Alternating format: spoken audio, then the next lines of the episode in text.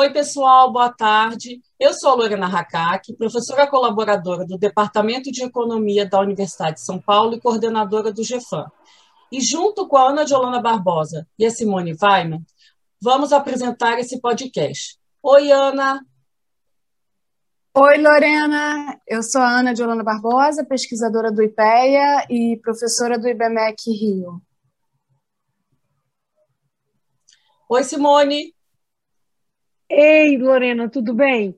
É um prazer estar aqui com vocês. Eu sou Simone Vaima, professora é, titular do Departamento de Demografia da UFMG, é, e é um prazer estar com vocês recebendo a Regina.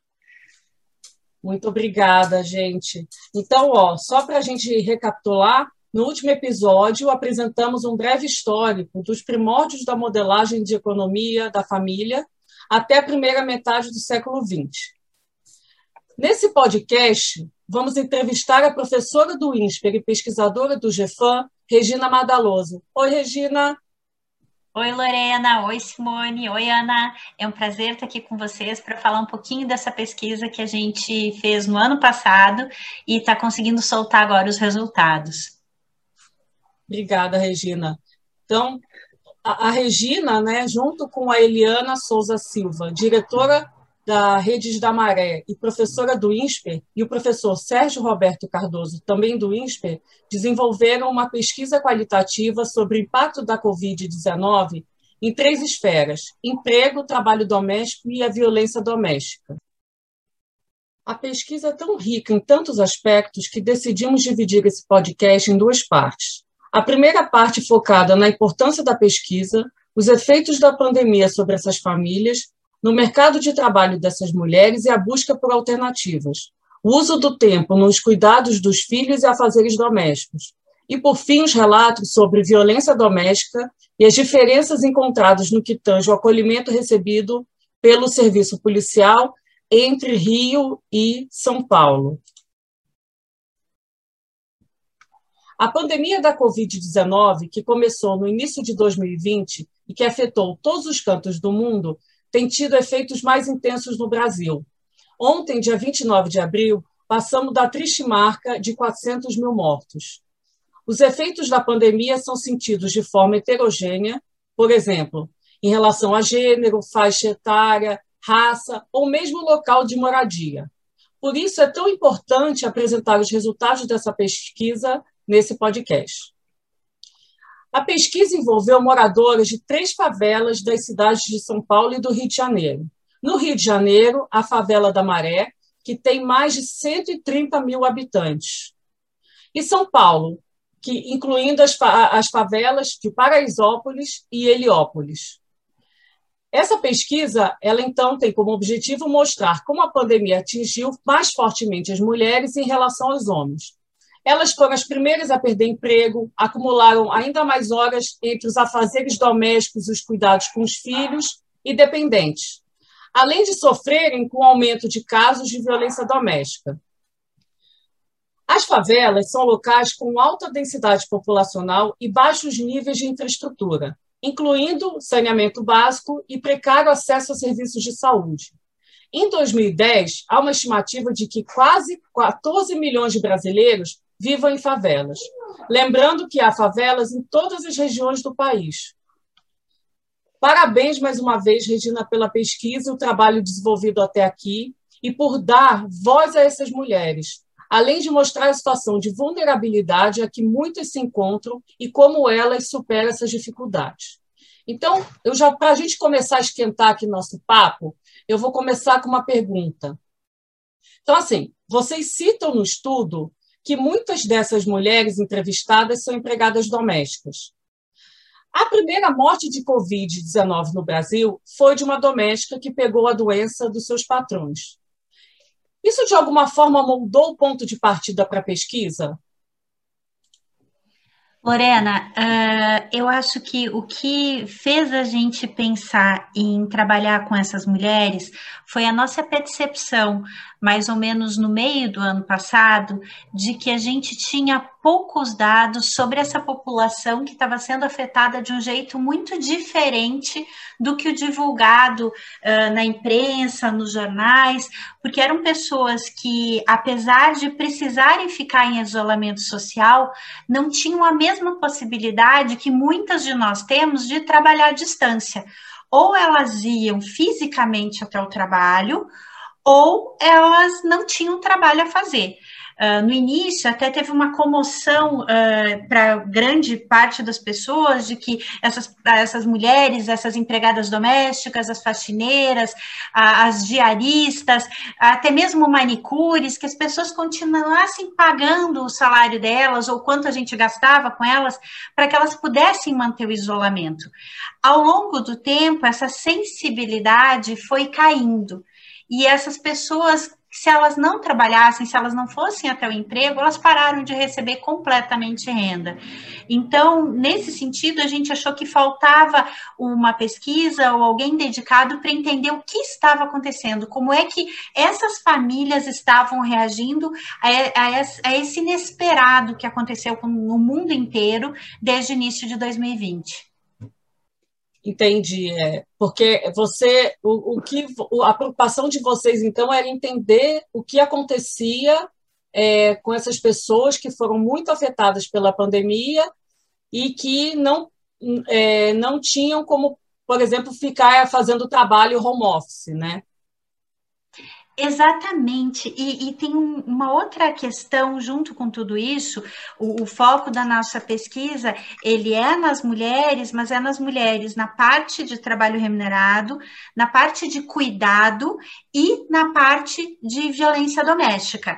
Quando você fala dessas famílias e você fala de cuidados, os cuidados eles sofreram um, uma mudança muito grande porque não teve escola para essas crianças. Para muitas dessas crianças que ficaram em casa, e na nossa amostra a presença de criança menor de 10 anos é muito grande eh, dentro desses domicílios, então a vida dessas mulheres foi completamente transformada, a vida dessas famílias foi completamente transformada, de um jeito diferente de quem discute se a gente vai ficar no online ou se a gente vai para o presencial. Não tem online para essas famílias, ou tem para poucas famílias.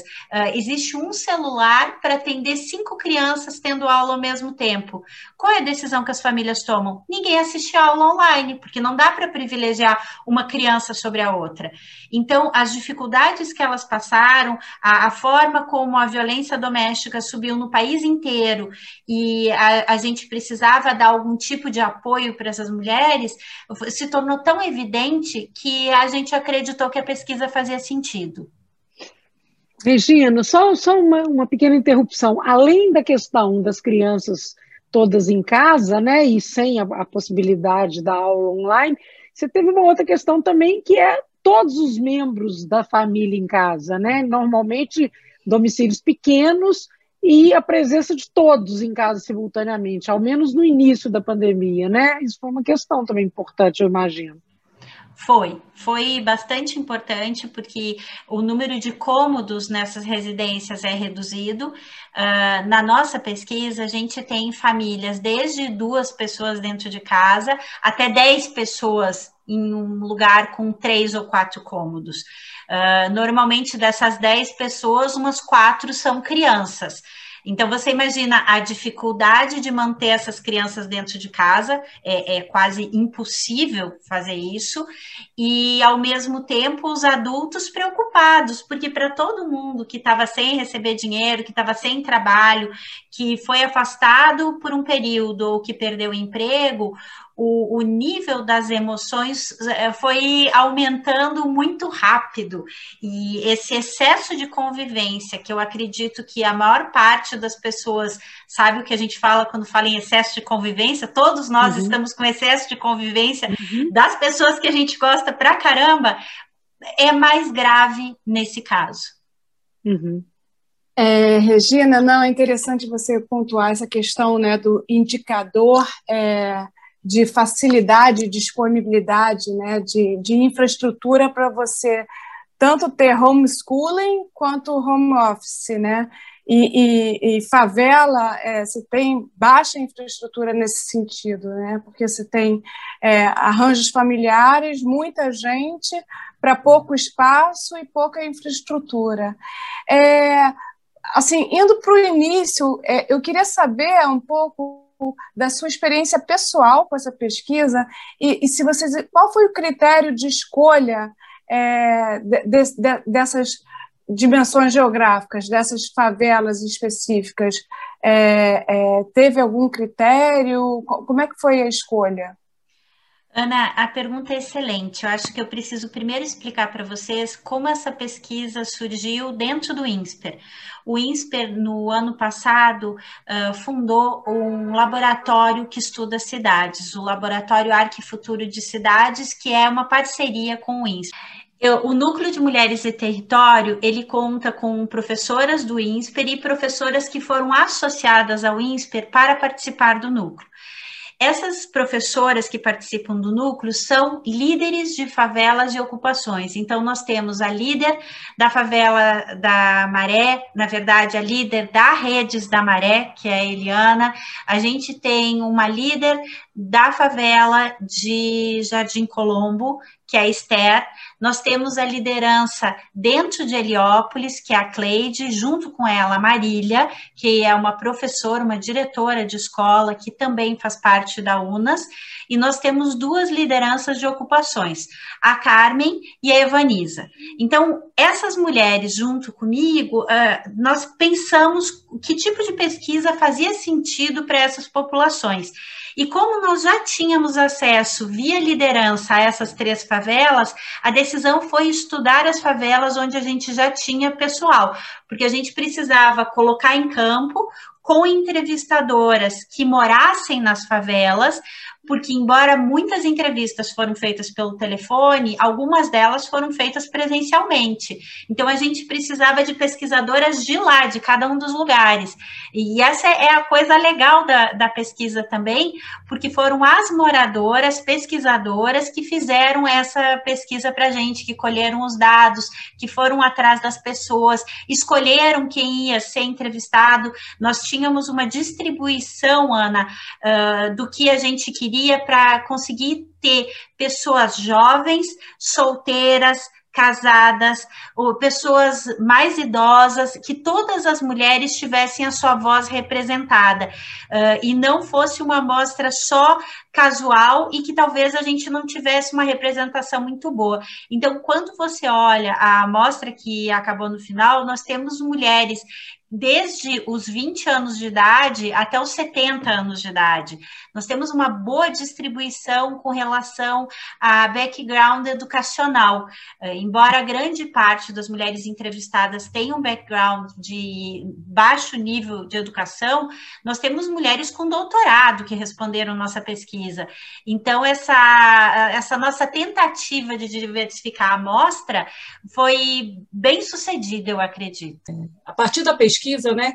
O, o, o que vocês conseguem é, diferenciar é, os participantes, por exemplo, entre as favelas ou entre o Rio e São Paulo? Vocês conseguem. É, vocês têm, ao, é, tem alguma diferença entre os grupos? Algumas diferenças é, elas aparecem, tá, Lorena?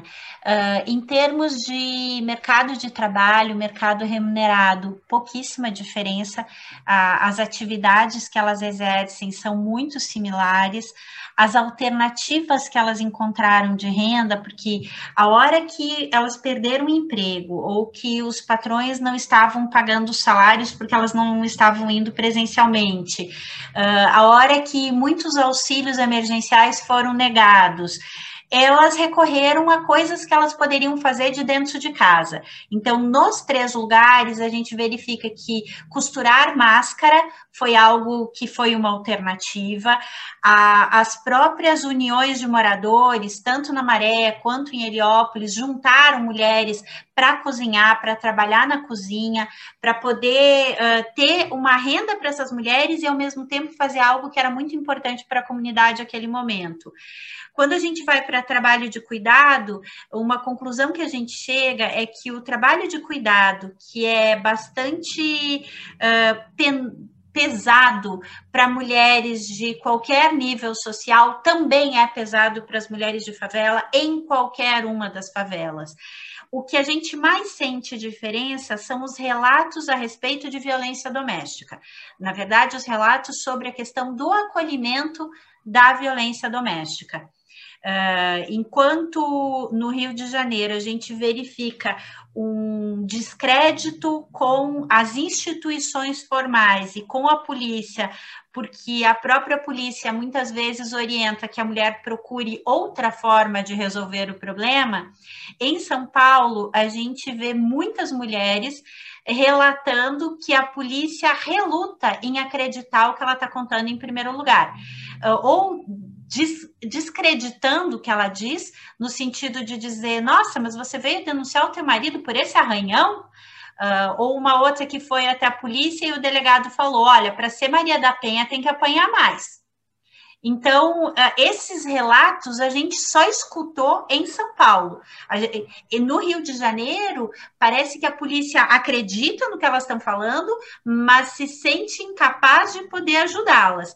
Em São Paulo, tem essa dúvida. Outra coisa que elas relataram muito sobre violência doméstica, que é chocante, é quando ela vai até a polícia para pedir ajuda, a, a pessoa que atende diz para ela: Você tem certeza que você quer fazer isso com o pai dos seus filhos? Ele pode ser preso.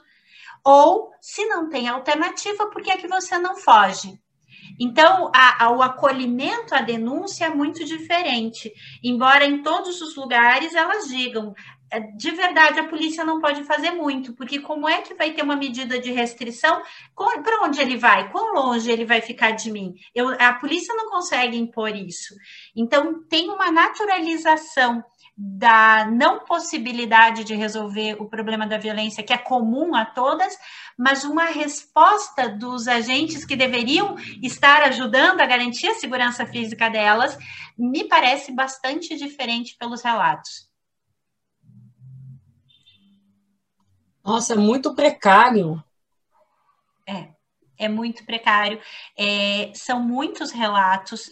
Nós fizemos um, embora a pesquisa seja qualitativa, então uh, é, é, não, não dá para a gente fazer muitas análises quantitativas em cima, mas das 141 entrevistas que a gente teve, nós tivemos 30 mulheres que relataram sofrer violência, não necessariamente no período da pandemia, mas níveis de violência muito graves. Então, não só apanhar, mas uh, levar facada, uh, o marido agredir frequentemente, o pai, irmão. A gente teve muitos relatos de violência muito forte essas mulheres conseguem distinguir violência física de violência psicológica, de violência verbal.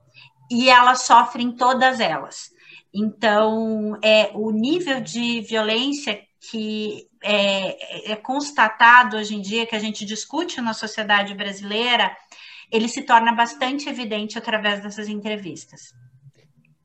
É, eu queria te perguntar se vocês têm relatos sobre violência em crianças, que também por conta de não, não ter acesso à escola, né?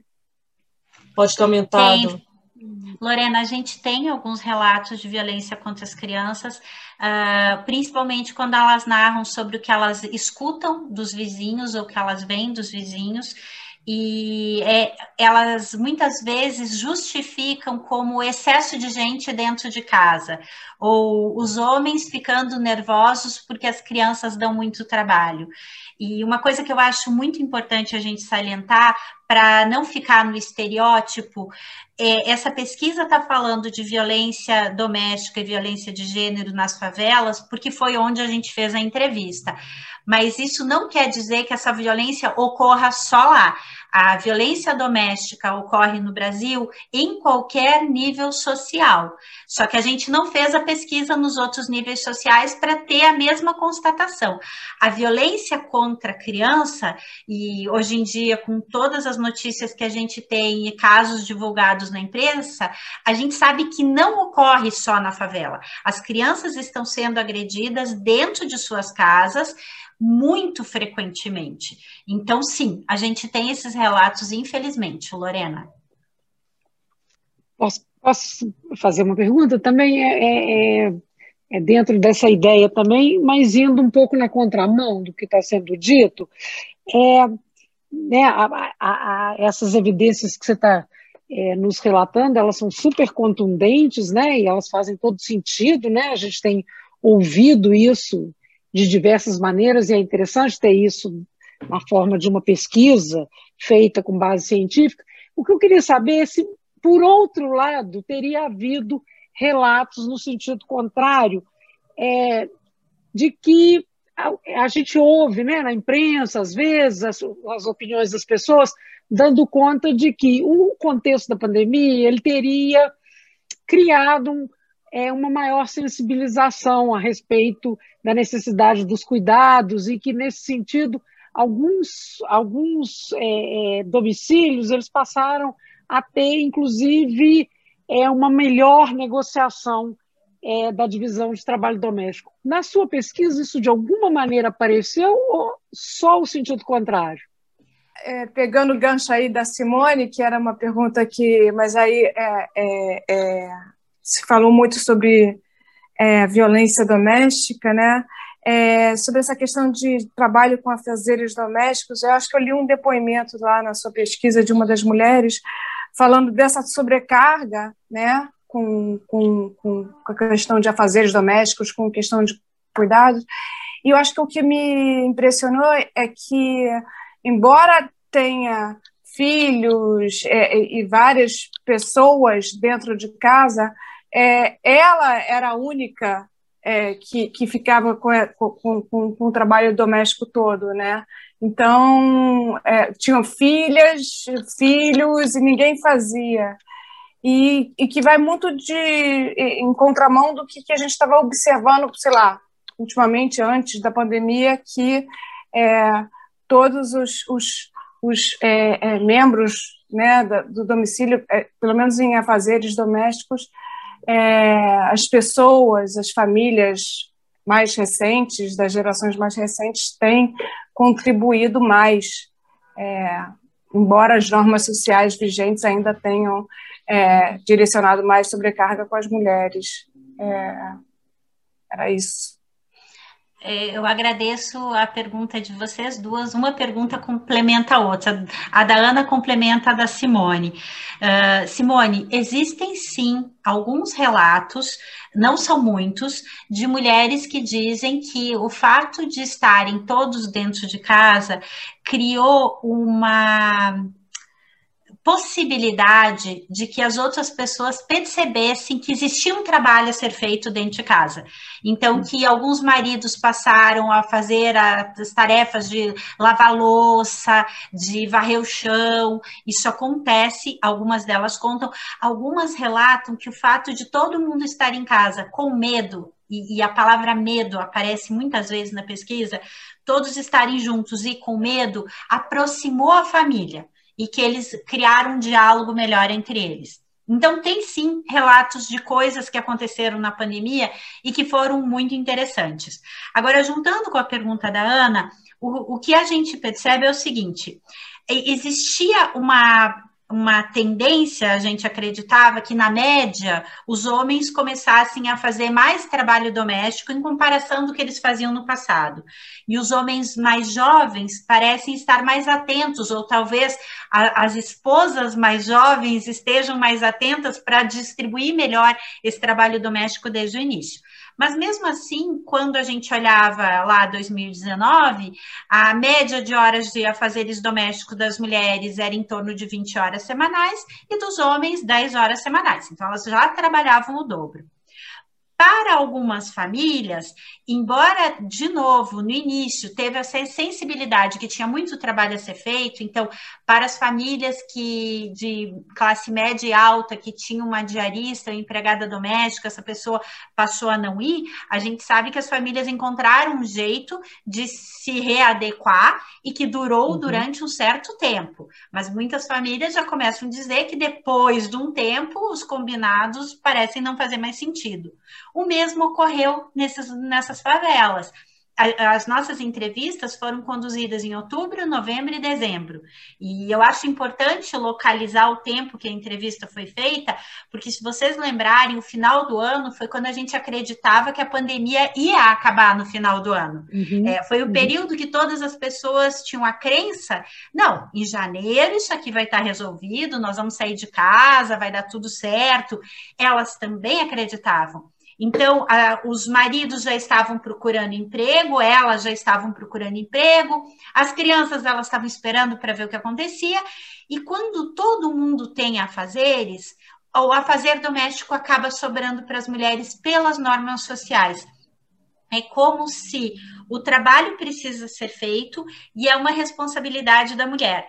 E o homem ajuda, as crianças hum. ajudam. E essa ajuda sai a qualquer momento. Então, teve uma entrevistada que a gente colocou a fala dela na, na, na pesquisa final, porque foi muito interessante ela dizer: ah, os meninos aqui em casa, se eu peço, eles fazem, mas a minha filha, que era quem devia estar trabalhando, ela se nega. Então, tem um princípio de que, porque a filha é mulher, a filha deveria estar hum. fazendo mais do que os filhos. Para os filhos, ela relatava que ela guardava as roupas no armário. Para a filha, ela deixava a roupa em cima da cama. Então, é, essa questão da educação que mantém as normas sociais também aparece na pesquisa. É, acho que foi esse relato que me chamou a atenção. Da, é. da filha que tinha que ajudar ela, né? não o filho. Dois filhos e uma filha. Bem emblemático. É, muito. Bem emblemático. Regina, vocês é, na pesquisa vocês fazem alguma alguma análise em relação à saúde mental dessas mulheres? Não, não, não fizemos nenhuma, Lorena, a respeito disso. Na Maré tem uma pesquisa sobre saúde mental nesse período. Uh, então a nossa pesquisa não focou nesse ponto. No próximo podcast apresentaremos a segunda e última parte dessa entrevista não perca e acesse todos os nossos podcasts pela plataforma do GFAM, www.gfam.com.br.